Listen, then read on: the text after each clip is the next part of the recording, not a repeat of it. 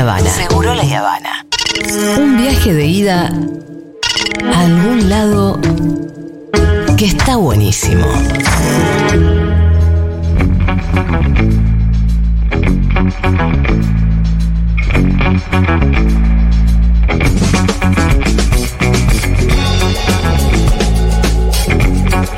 Bueno, muy bien, vamos a escuchar los audios eh, y a la vuelta vamos a estar hablando con Alfredo Zayat sobre la inflación, la que conocimos, que de la que ya hablamos Sí. un poquito, la que se viene, el acuerdo con el FMI, que entiendo que hay novedades de, ultimísimo momento.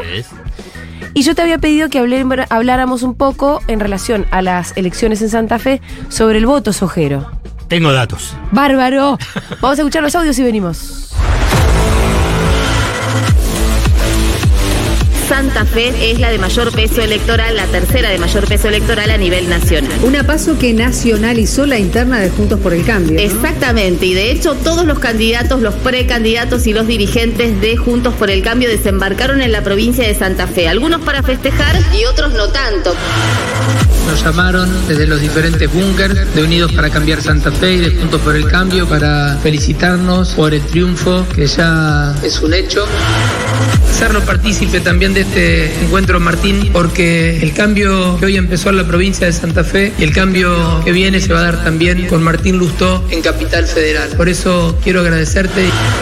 Un acto de justicia, una gran felicitación a Maxi y a Gisela, realmente más juntos que nunca, para ganarle al kirchnerismo, para derrotar a las bandas del narco, kirchnerismo, narco, tenemos que estar juntos. Unidad, unidad es el valor que tenemos que tener por delante en esta nueva etapa. Este también es un triunfo de la amplitud. Es una muestra de cómo sumando es que le vamos a ganar al kirchnerismo y vamos a poder cambiar la Argentina Y lo importante acá es que Santa Fe ganó Juntos por el Cambio. Ganó cerca del 70% de los votos y eso es algo para celebrar todo. En mi caso, ya hablé con Maximiliano Puyaro, reconocí por supuesto su triunfo y lo felicité. Así que a partir de mañana comienza la reconstrucción de la, de de la oposición oficialismo. Y aquí empieza otra campaña. La ciudadanía ha elegido a Maxi Puzaro por un lado y nos ha elegido a nosotros por el otro. Y aquí empieza otra elección desde mañana que podamos estar el 10 de diciembre en la Casa Gris de la provincia de Santa Fe. Índice de precios al consumidor, la inflación del mes de junio se ubicó en un 6%, con una variación interanual de 115,6% y un acumulado en lo que va del año del 50,7%, información que acaba de brindar el INDEC. Repasamos los rubros por encima del promedio, comunicación 10,5, salud 8,6, vivienda, agua, electricidad, gas y otros combustibles 8,1, equipamiento y mantenimiento del hogar 8%, educación 6,6, bienes y servicios varios 6,6, transporte 6,5, igual que recreación y cultura, restaurantes y hoteles 6,3%. Para destacar por segundo mes consecutivo, alimentos y bebidas no alcohólicas por debajo del promedio 4,1%.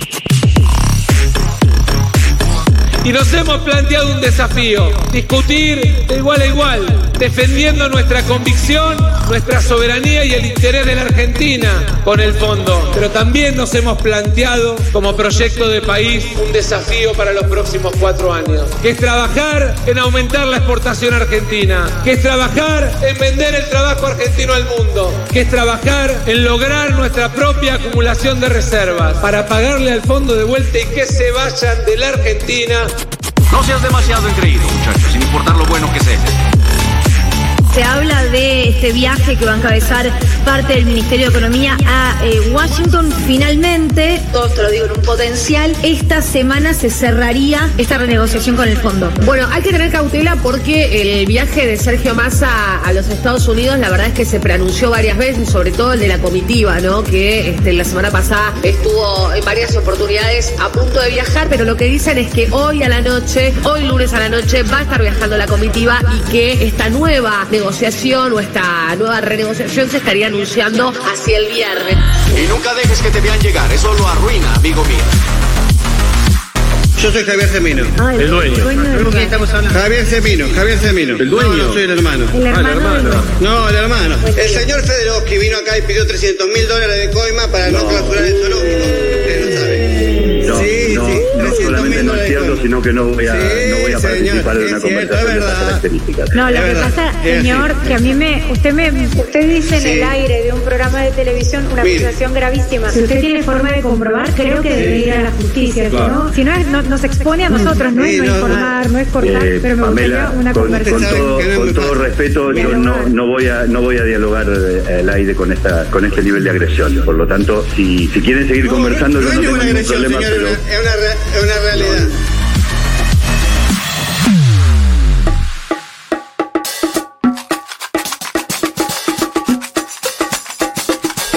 Bueno, muy fuerte esto que veíamos, que escuchábamos recién, era un cruce entre Javier Semino y Sergio Federowski. El viceministro de Ambiente salió a cruzar al hermano del dueño del zoológico de Luján con la denuncia de vino acá eh, y pidió 300 mil dólares de coima. Tranqui. ¿Qué le está revisando, Cucho, el teléfono? No, que no, que quería Ah, saber quería quiénes eran. era eso No, no, era el no. estaba buscando en el teléfono bueno, algo más de la, de la data. Ahí Nico nos la metió como. Yo tampoco estoy muy en tema, ¿eh? Metí una pastillita ahí. Tampoco estoy muy en tema. Bien, eh, Sí. Alfredo Cucho y Zayat, están otros temas. Eh, Empezamos por lo último. Quería saber por el tema de Santa Fe. El voto sojero, dale, vamos a eso. Porque bueno, hice un poquito la tarea. Bueno. Muy La, la- la maestra mandó la, la tarea para el hogar. ¿La maestra sería yo? Y bueno, me llegó un mensaje. ¿Qué, qué- qué Una sugerencia. Una sugerencia. Una sugerencia. Bueno, y, y se, y se preguntaba, se preguntaba Julia, digamos, por qué el voto agro, digamos, que sería la, la zona centro de- del país, vota a Juntos por el Cambio, podemos decir, vota a la derecha, o por qué vota como vota. No es esa exactamente mi pregunta. A ver, Porque ¿cuál eso me lo puedo imaginar. Tiene que ver con una disputa ya a esta altura casi histórica, ¿no? Que el, el peronismo quiere poner retenciones, los otros no las ponen, las sacan, las quitan, pero por lo menos prometen quitarlas, después no las pueden quitar. En fin. Digo, ¿cuánto del voto de la gente que vive efectivamente en esa zona de verdad es exportadora de soja y se ve beneficiada por esas políticas? ¿O cuánto eso en realidad derrama en forma de sentido común y son vecinos más bien comunes de una zona que domina culturalmente? Es que son las dos Donde cosas. dominan culturalmente las élites, quiero decir. Pero son, son las dos cosas. Bueno. Sí, sí, por un lado. Por eso te lo tenés- pregunto. Vos tenés. eh, vos viste- voy a empezar por el final. Viste que, siempre hay una discusión sobre, o si querés, o una interpelación a las clases medias y a las clases populares que no voten a sus verdugos. O sea, que voten en función a sus propios intereses. Sí. ¿No? Es eso, le decís. Bueno, pero ¿para qué votás a.? Le decís a, los, a, a las clases medias, a, a los sectores de derecha que después hacen política de ajuste que te afectan. Ni que hablar qué pasa con los trabajadores también. Le decís, bueno, pero ¿por qué votás? ¿No? Bueno, si vos lo trasladás a e- es- esos marcos poblacionales, la verdad que esos sectores, tanto el dueño del campo, el que alquila el campo, como los que están vinculados al sector eh, agropecuario, tanto por servicios, tanto por comercio, digamos, por lo que son áreas muy eh, agrícolas, eh, agrícola ganadera, o sea que están muy vinculados a esa, esa actividad. Por eso te decía, a nivel de la tarea para el hogar, la agroindustria, la agroindustria en Santa Fe, eh, involucra el 68,6%, el 70% de lo que es el valor agregado de bienes. ¿no? Esto es a partir de un informe de la Bolsa de Comercio de Buenos Aires. Y representa el 32% del Producto Bruto Geográfico. Sería el PBI provincial, se llama- en vez de PBI, que es el Producto Bruto Nacional y lo que sería la riqueza, la generación de riqueza de bienes y servicios durante un año en un país, en las provincias se llama Producto Bruto Geográfico. O sea que vos es muy importante ese, eh, esa actividad económica en esa zona nuclear. Otra cosa es Rosario, otra cosa puede ser el- la capital de Y Córdoba. por eso el voto del interior cambia mucho respecto de lo que son los votos en las, sí. de las grandes ciudades. Sí, sí. por ejemplo, vos ahí en Córdoba, ¿no? En el departamento de Río Cuarto, que es una zona bien agraria, bien del agro, el peronismo perdió casi 20 puntos entre el 2019 y el 2023. 2023. O sea, 2019-2023, Claro, ok. la última elección ahora Sí, que sí, hubo, sí, ¿no? sí, sí. 2019 fue cuando fue el cambio. Entonces, ¿pero qué peronismo? El peronismo de Schiaretti, no el peronismo de, eh, de. Cristina, ¿no? Y ahí Lu- Luis Juez ganó ganó con el 45,5%. Digamos, ahí ganó. justo- ¿Por, por, por qué? Porque va al punto que vos mencionabas, y que está vinculado a que votan según sus propios intereses. Es el tema retenciones y tipo de cambio es central. Es central en ese, porque retenciones significa va a haber más dinero para el, y no está el Estado, más dinero para los productores y todo lo que está alrededor. Y un tipo de cambio más alto, lo mismo. Y entonces ellos, y bueno, ¿quién le promete sacar las retenciones y devaluar? Sí, sí, juntos por el cambio. ¿Y qué es lo que promete el Además de que trabajan políticamente. Esto es otro de los puntos que vos decís, bueno, porque si querés, la derecha también se pregunta, y se interpela, bueno, ¿por qué los sectores populares votan a- al peronismo y siguen votando al peronismo, no? Entonces, y vos encontrás que, bueno, porque el peronismo, por ahí ahora un poquito menos, pero digamos, trabaja territorialmente dentro Sí, de los sectores Y populares. se interesa efectivamente Sí. en el bolsillo de esos sectores. Bueno, y en a cambio, través de políticas Claro. sociales, a Bueno, través de distintos tipos de subsidios. Y, y Juntos por a el veces con Cambio- más o menos éxito, ¿no? Y, y- y Juntos por el Cambio trabaja también territorialmente el voto de, de esos sectores. Y que obviamente se dif- difunde a también a otros eh, que vos decís no están íntimamente vinculados, pero tienen algún tipo de relación. Por ejemplo, Puyaro. Puyaro empezó a sumar a presidentes comunales, intendentes y asesores que están en el sector agropecuario para cargos y eh, como parte de la campaña. Entre ellos se destaca el precandidato a senador provincial por el departamento San Martín, Esteban Mota, que es de familia agropecuaria. También sumaron al ingeniero agrónomo y referente de los autoconvocados, productores autoconvocados, Dieter von Panwitz, como precandidato en la lista de, pu- de diputados. ¿Te cuenta? Digamos, también hacen, Sí. digamos, si querés, política, esa Sí. política territorial. El bueno, Puyaro lo hizo concretamente. el lanzamiento oficial de su precandidatura, ¿a dónde lo hizo? En un campo. Esto es lo que te quiero marcar. Digamos, trabajan ese voto. No es que es de la nada que llega ese voto. Sí, Puyaro- está en el discurso de Bullrich y de la reta también. Pero-. Sí, pero, pero Puyaro particularmente territorializó la campaña, la pro- provincializó la campaña Puyaro, ¿viste? La trató de sacar del esquema nacional. Pero también ahí avanza y dice, bueno, pero que el oficialismo no lo trabaja. Sí lo trabaja. Si vos agarrás y decís, escúchame, tuvieron una sequía, ¿qué es lo que hizo? Tanto en la provincia de Buenos Aires, en Santa Fe, en Córdoba, salieron con una asistencia financiera muy fuerte, asistencia fiscal, o sea, asistencia impositiva, no paguen los impuestos. Incluso a nivel de también de Banco Nación, Banco Provincia, con créditos a tasa subsidiada para que compren insumos y, y- y maquinaria agrícola, obras de infraestructura. Vos decís, escúchame, necesitas obra de infraestructura, está bien, pero no lo trabajan territorialmente. Y al revés, le decís, bueno, yo lo hago esto y vos me lo tenés que agradecer. Y vos fíjate que eso que le das como medidas eh, estatales, ¿cómo lo interpreta el productor del campo, el, el voto del campo? Bueno, es lo que tiene Es lo que hacer. corresponde. Es lo que corresponde. Y además con todo lo que yo te doy. Claro. Entonces, entonces vos fíjate, entonces vos podés decir, decir, pero mira todo lo que le doy. No, no, es esto todo lo que estaban esperando. ¿Por qué? Y bueno, porque vos me cobras retenciones, porque me cobras impuestos. Y en cambio los otros, ¿qué es lo que me dicen? Y yo no voy a cobrar, te voy a bajar todas las retenciones. Y, y ojo, ¿eh? Lo hicieron. Sí, claro. Porque cuando subió Hicieron, Macri, sí, lo hicieron. bajó todas las retenciones, Sí. salvo la de la soja. Y después también, y devaluó. Y entonces, y ahora le están prometiendo lo mismo. ¿Y por qué no va a votar? Al revés. En todo caso, el peronismo, y los sectores populares y las clases medias tienen que ver qué es lo, cómo vota ese voto, si querés, núcleo del campo. ¿Cómo vota? Defiende sus propios intereses. Hace lo mismo. Claro, hace lo mismo. Es lo que tienen que hacer el tra- los trabajadores. Sí, pero- Digamos, el trabajador que vota en los verdugos todavía es muchísimo más eh, notable, digamos, increíble. Pero vota a alguien que te está diciendo que yo te voy a aumentar el salario o que voy a mejorar tus condiciones de o vida. al menos no vote a alguien que te está diciendo que va a destruir y se va a llevar puesto los sindicatos. Bueno, Por lo menos.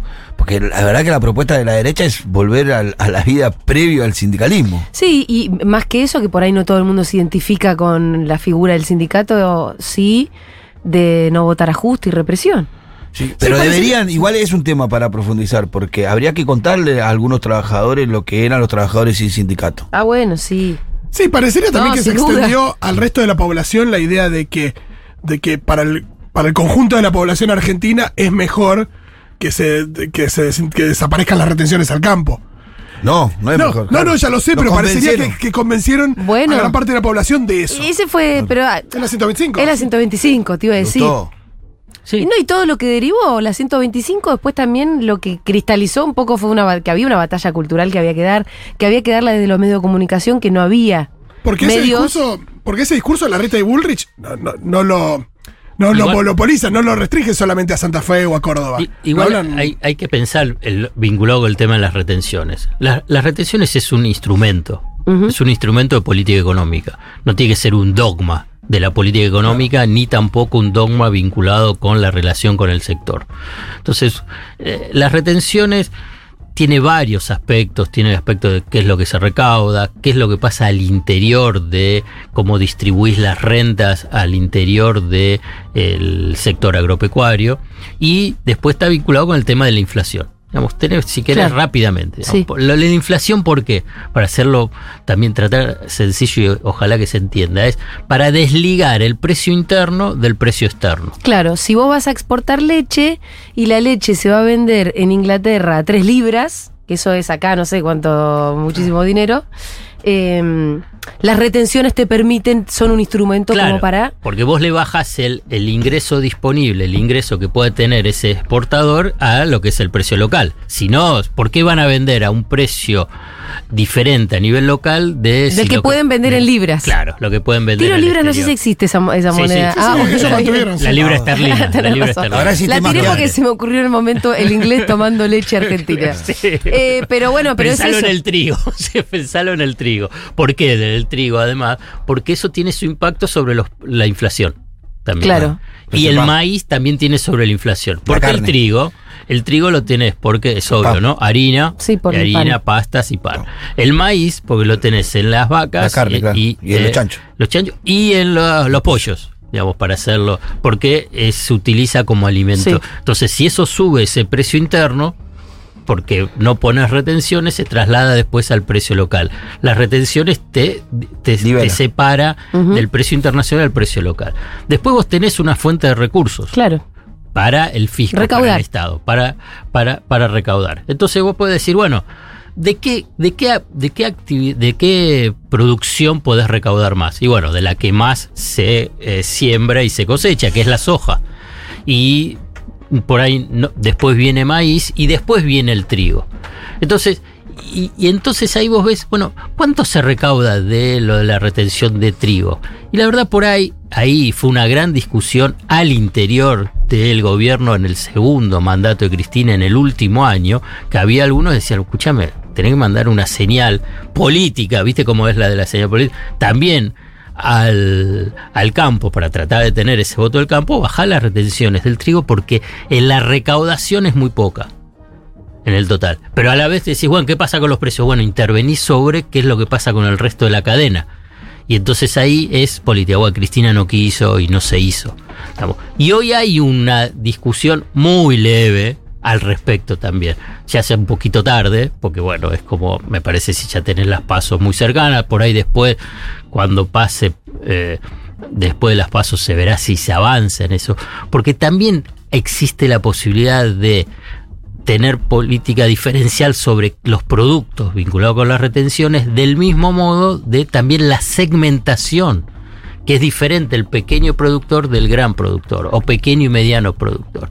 Bueno, esa sintonía fina, Es la que no tuvo Lustó. sí, claro, y- pero después la verdad, Lustó. Y después nadie No, más. ya creo no- pasado no la- 15 años y, y- y, y No, no, no. pueda, y no puede haber. Lo que un- pasa es que un Lustó la dejó toda chocada, la calicita esa. Sí, pero ya Había- pasó mucho tiempo. Sí, pero Pitu. 15 años tendrían que haber encontrado una vuelta. digamos, de, de la posibilidad de pensar una política específica para ese, ese sector. Y lo estoy hablando en términos electorales, pero ¿por qué? Porque la tiene la derecha.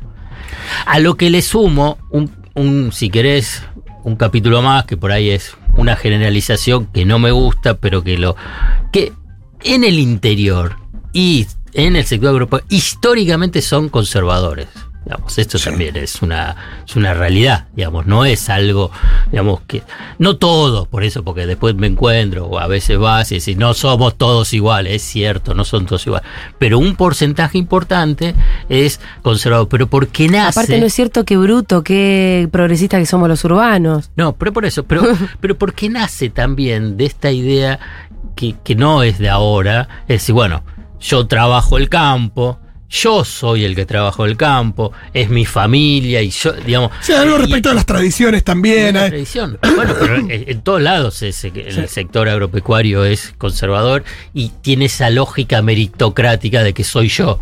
Eso soy el que me levanto a las 5 de la mañana. Cuando vos hablas y cuando en su momento tenía un poquito más de contrapuntos con los, con los representantes e incluso con productores, "Bueno, yo me levanto a las 4 o 5 de la mañana todos los días, llueve, truene, sol, sequía o no, para ir a ordeñar las vacas, porque a las vacas las tenés que ordeñar todos los días. Sí, hay algo. Entonces, eh, esto del esfuerzo sí. y una- entonces el una épica esfuerzo también. personal e individual.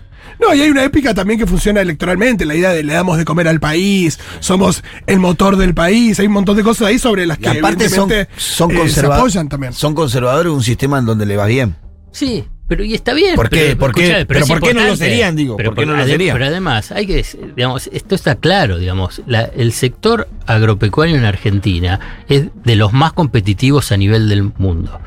Tanto porque han sido agraciados por la tierra fértil y el clima favorable, no por el tema de la sequía, en promedio. No, pero en obvio, general. En general, y a lo que le suma, precisamente porque tiene una renta eh, fabulosa, que también están en, en- en- en la frontera tecnológica a nivel de eh, in- investigación y desarrollo y de aplicación sobre productos. Si, si vas y ves lo que son las eh, impresionantes, los impresionantes monstruos de las máquinas eh, eh, agrícolas. Bueno, eso también es eh, aporte tecnológico argentino, además de que se produce en Argentina una parte de esa maquinaria agrícola. O vinculado con el tema de las semillas.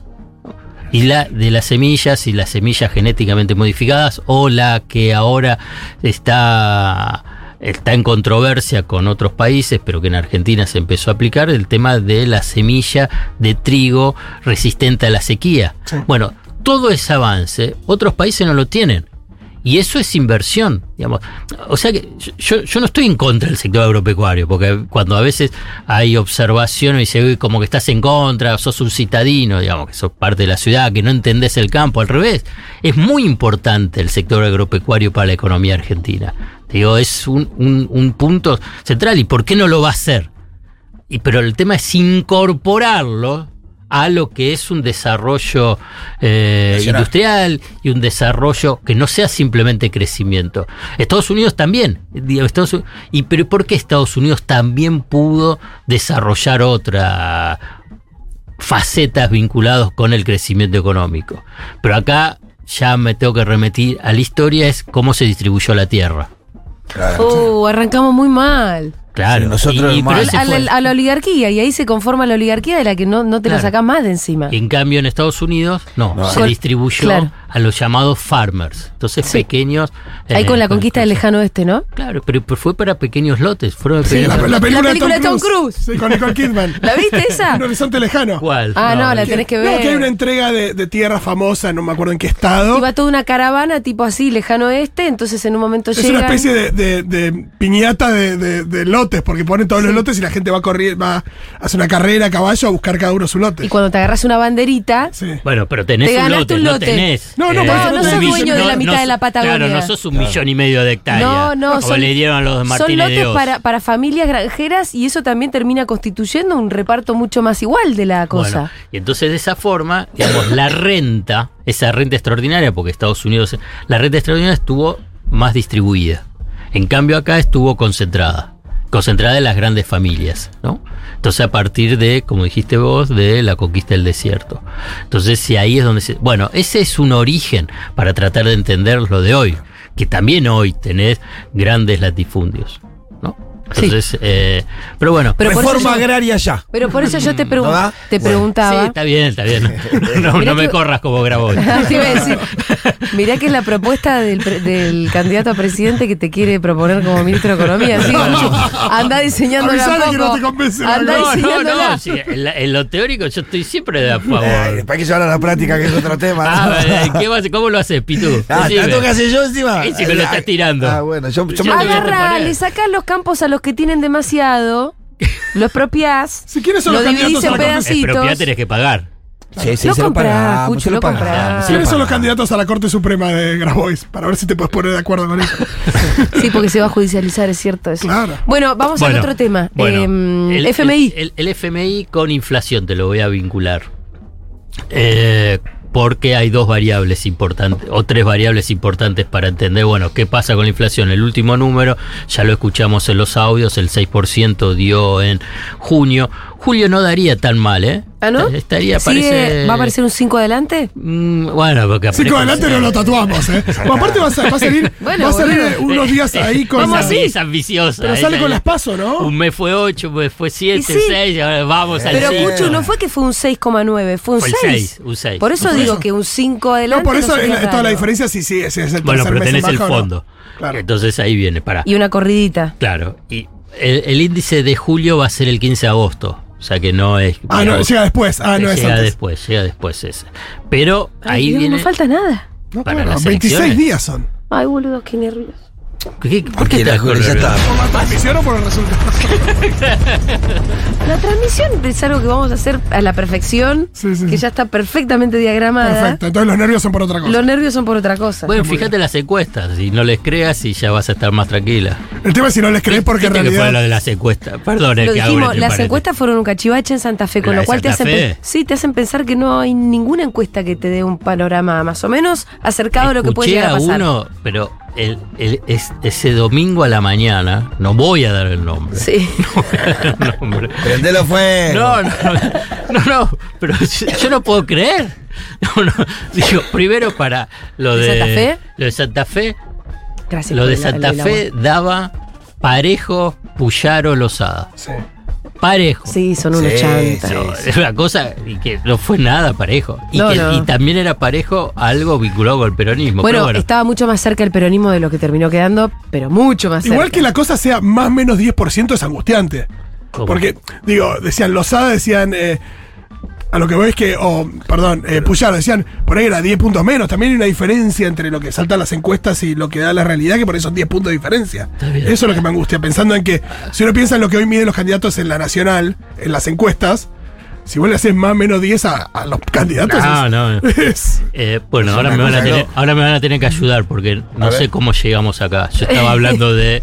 ¿Pero no, qué? FMI e inflación. Ah, eh, por la inflación, gracias. Inflación de gracias, julio. Gracias, gracias, gracias. Entonces, eh, julio sería más o menos por el 6, cosa que el dato es malo. A ver, porque si no. Es no- altísima. No, quiero que se interprete. Ahora No, bien. pero está es- bajando. claro, es mejor que el 8,4, Sí, que sí. en realidad pensaban que podía ser el 10, ¿no? Sí, aparte los datos. el 10, el 11. Además, lo que vos siempre explicás y que también es muy fácil de ver El contexto. es la cuestión de la aceleración Claro. y la claro, inercia. ese- Entonces, ese es el, problema. el terror del 8 era que siguiera en 9, 10 y la hiper. Claro, esa, ese es el, digamos. Entonces, eso- desacelerar, me parece que por más que sea altísima, es, Es una buena. Claro, Es es, es de dos escenarios malos, uno malísimo, uno malo. Bueno, por Sí. ahora agarro el malo y digo, bueno, ¿cómo sigue esto? Ahí viene. Entonces viene lo del acuerdo con el fondo. Si se cumple, si se cumple lo que dice el Ministerio de Economía, porque ya lo anunciaron tantas veces que es tengo que hacer este, a- esta, esta aclaración. Hoy a la noche se va Gabriel Rubinstein, el viceministro de Economía, junto con otros miembros del equipo económico, al Fondo Monetario Internacional para que el jueves, si todo va bien, Sergio Massa viaja y el viernes se anuncia el acuerdo técnico. El acuerdo técnico con el Fondo Monetario Internacional. Sí sale todo bien. Según lo que también dicen en el Ministerio de Economía, este fin de semana habló Sergio Massa con Cristalina Georgieva, la titular del Fondo Monetario Internacional, y que ahí habrían alcanzado ese, ese, ese acuerdo, lo que confirma una vez más que se define políticamente. Que hable lo técnico, lo técnico te dice el 1,5, el 1,9, hasta finalmente tiene que ser político. Lo que me lleva a la siguiente conclusión. Que para la definición política, cuando es un gobierno de derecha, te lo hace rápido.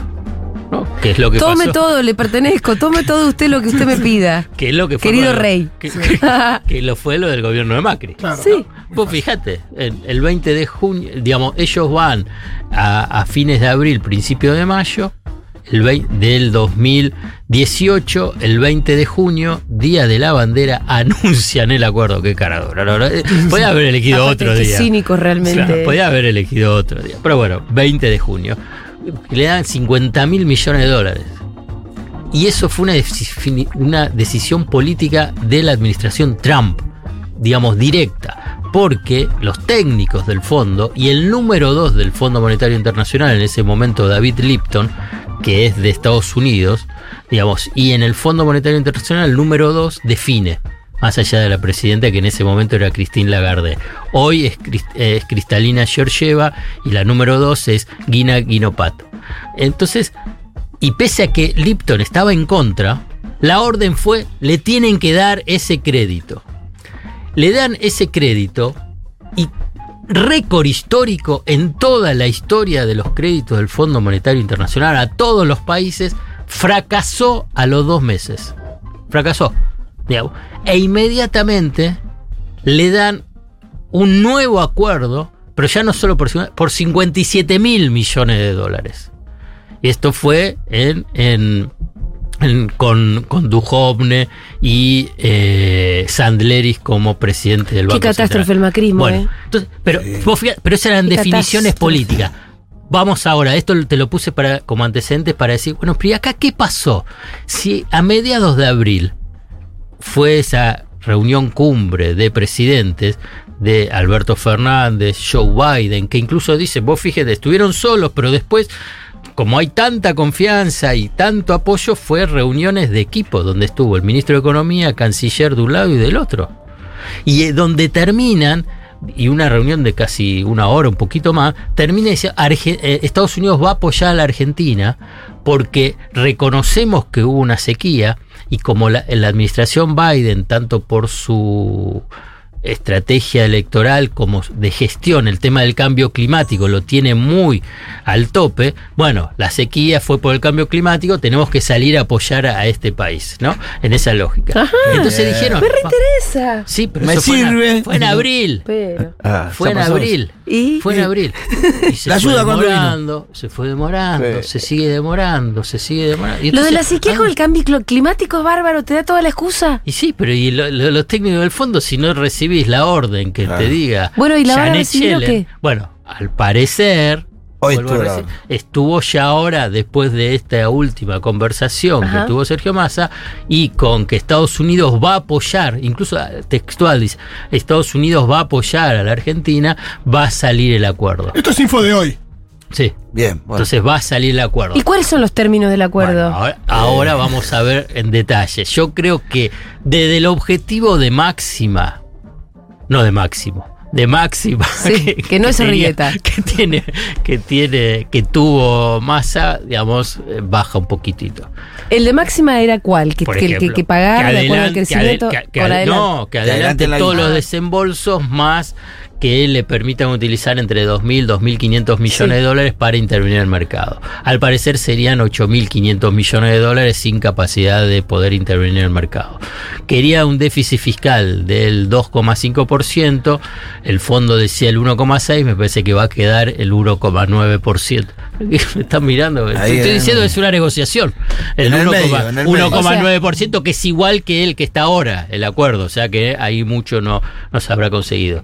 Eh, La pero esto es lo que, es- esto es lo que está tras- No, devaluación no. Esto es lo que está ¿Devaluación no trascend- qué? ¿No se devalúa? No, no se devaluaría. Perfecto. No se devaluaría. ¿Cuál es tu lectura? Que cierren rápido y Eh, después que no es un vemos- mal acuerdo. y que vemos en pero es un acuerdo de, diciembre. seis, de seis hasta eso, es diciembre. el crédito es en diciembre, es obvio que después de diciembre cualquier gobierno, más a la reta, eh, Va a tener que volver a Bullrich, sentarse. Milei, no, Milei no. Eh, Ahora, eh, La responsabilidad de los espacios y, y políticos, pa- ¿no? ¿Y cuándo se le paga? Cuando vence ahora a fin de julio. Claro, con la plata para pagar. Claro, tenés la 8.000 plata para, para pagar. Pero eso te da por lo menos. Vos tenés Pero seguimos todos los pagando. escenarios son malos. Pero lo, todos lo los que pasa es escenarios que son malos. seguís pagando haciendo ajuste. No, seguís pagando con la plata que te dan ellos. Está bien, pero en algún momento tenés que pagar con otra cosa. Pero bueno, esto es ahora. Ahora, lo que tenés que pensar, esto es de cortísimo plazo. Esto es un tema electoral, es un tema político, son decisiones políticas. El tema es, Estados Unidos, ¿te bajaba el pulgar o no te baja el pulgar? Claro, No, que no te lo bajes un montón. Que si Estados Bueno, Unidos es- te decía no te desembolso nada, como pasó en su momento con Alfonsín, Claro, claro. podía llegar a ser una catástrofe y caer Claro, el gobierno que- y que- eso era una decisión política que también podían tomar. Claro, y te genera una corrida y te genera inestabilidad. y O sea que están si- jugando- estarían pero si jugando la guita, políticamente. si la guita no se puede, con esa plata no se puede intervenir en el mercado cambiario. ¿Cómo Sí. vas a evitar las corridas? Bueno, porque ahí tenés la de lo, tenés posibilidad con el tema de bonos, tenés posibilidad con el tema los yuanes para poder mantener Sí. el nivel de actividad El económica. otro tranza. Claro. Pero ¿Sabes entonces ahí- a quién le gustó mucho la definición del fondo como tranza? A ver. A Emanuel Álvarez Agis. Claro, él siempre hablaba de, la, de la deuda como la falopita. ¿Se acuerdan? Él Es verdad, sí. es verdad, por eso Claramente le gusta esa la- analogía. Le gustó, le encantó.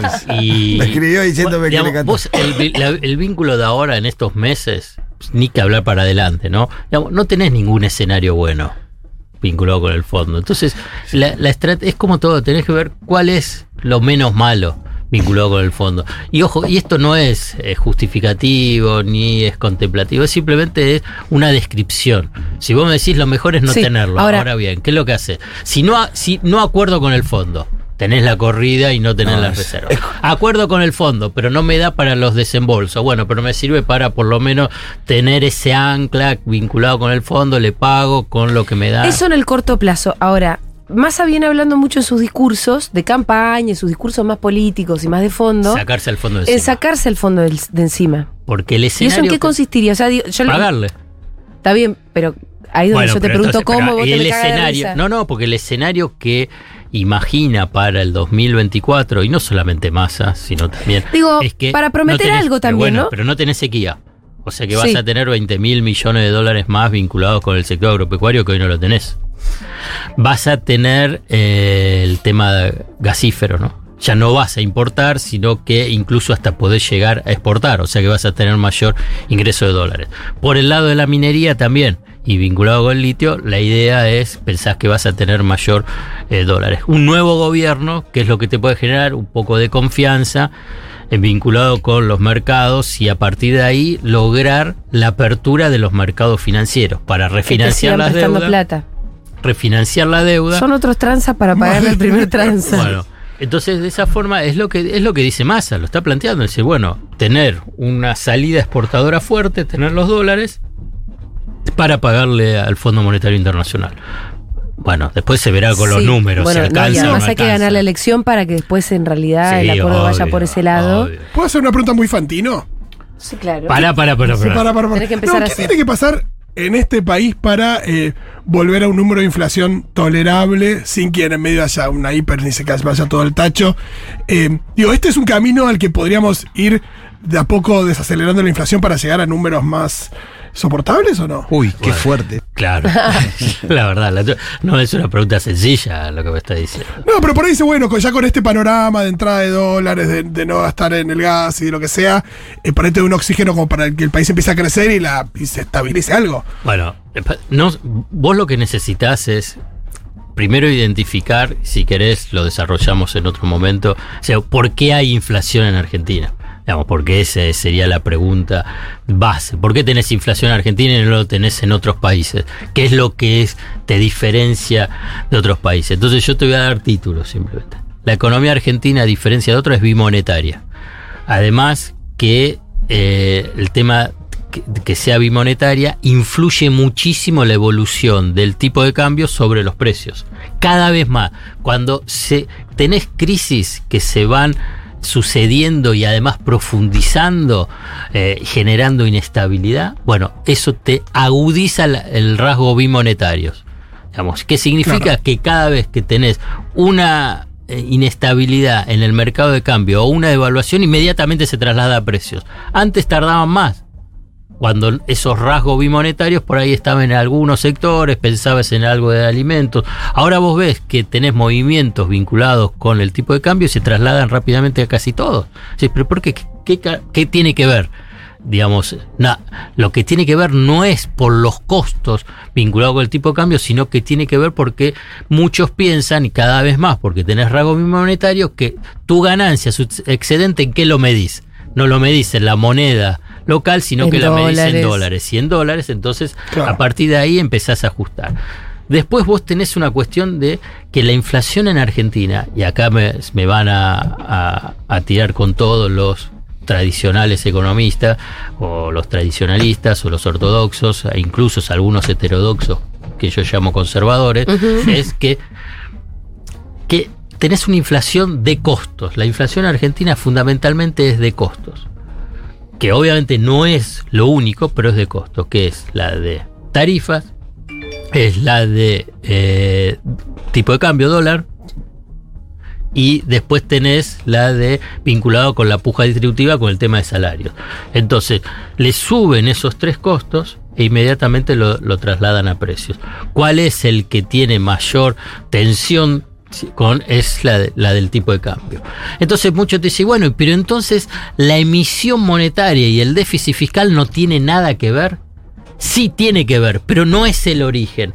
Es a partir de que en una economía bimonetaria y que no tiene financiamiento el, el sector público con un acceso a financiamiento fluido tanto en pesos como en dólares, esa emisión, esa emisión monetaria para el- financiar el déficit fiscal, ¿qué es lo que pasa? Va y después presiona no sobre los precios, donde presiona inicialmente es sobre el dólar. Claro.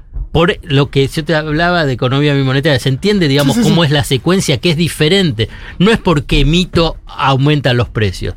Emito y esos, y esos pesos van y presionan sobre el mercado de cambio. El mercado de cambio te genera inestabilidad y esa inestabilidad se traslada a los precios.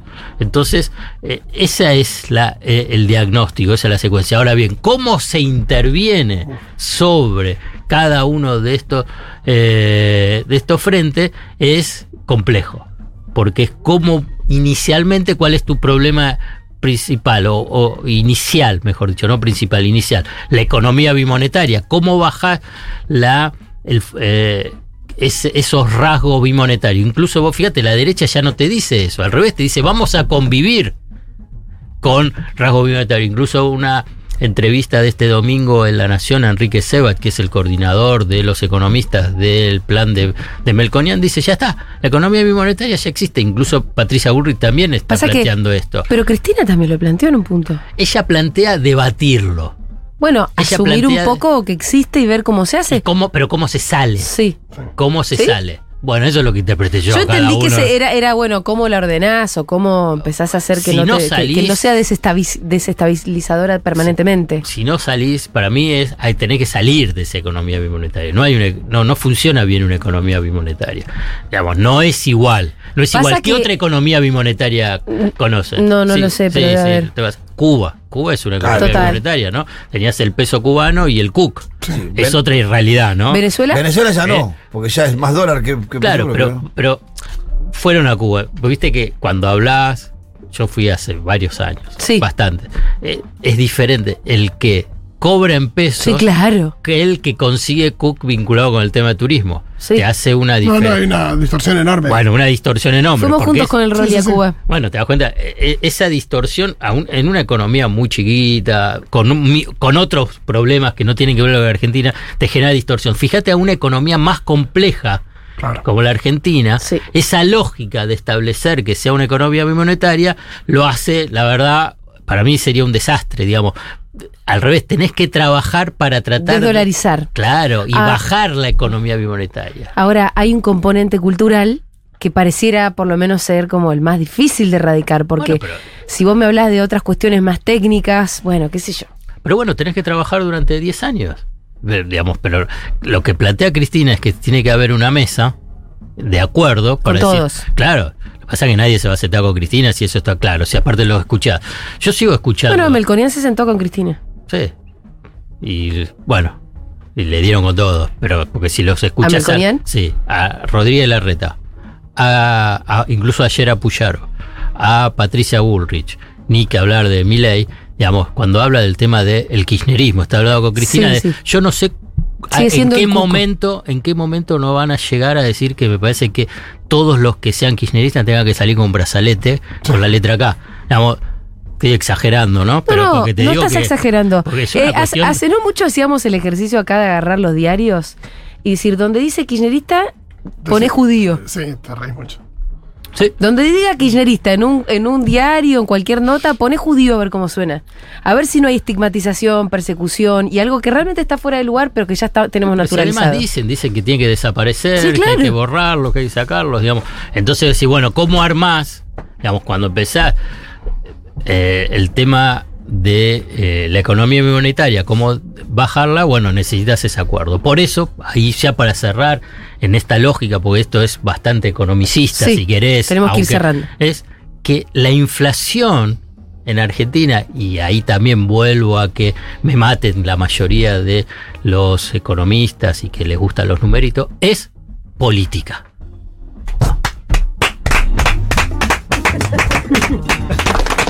Alfredo Cucho Zayat, en- te tuvimos hoy lunes, la Sí. gente debe estar en su casa como María pero diciendo, pero hoy es jueves. Claro. ¿Por qué estoy No. escuchando la voz de Alfredo Zayat?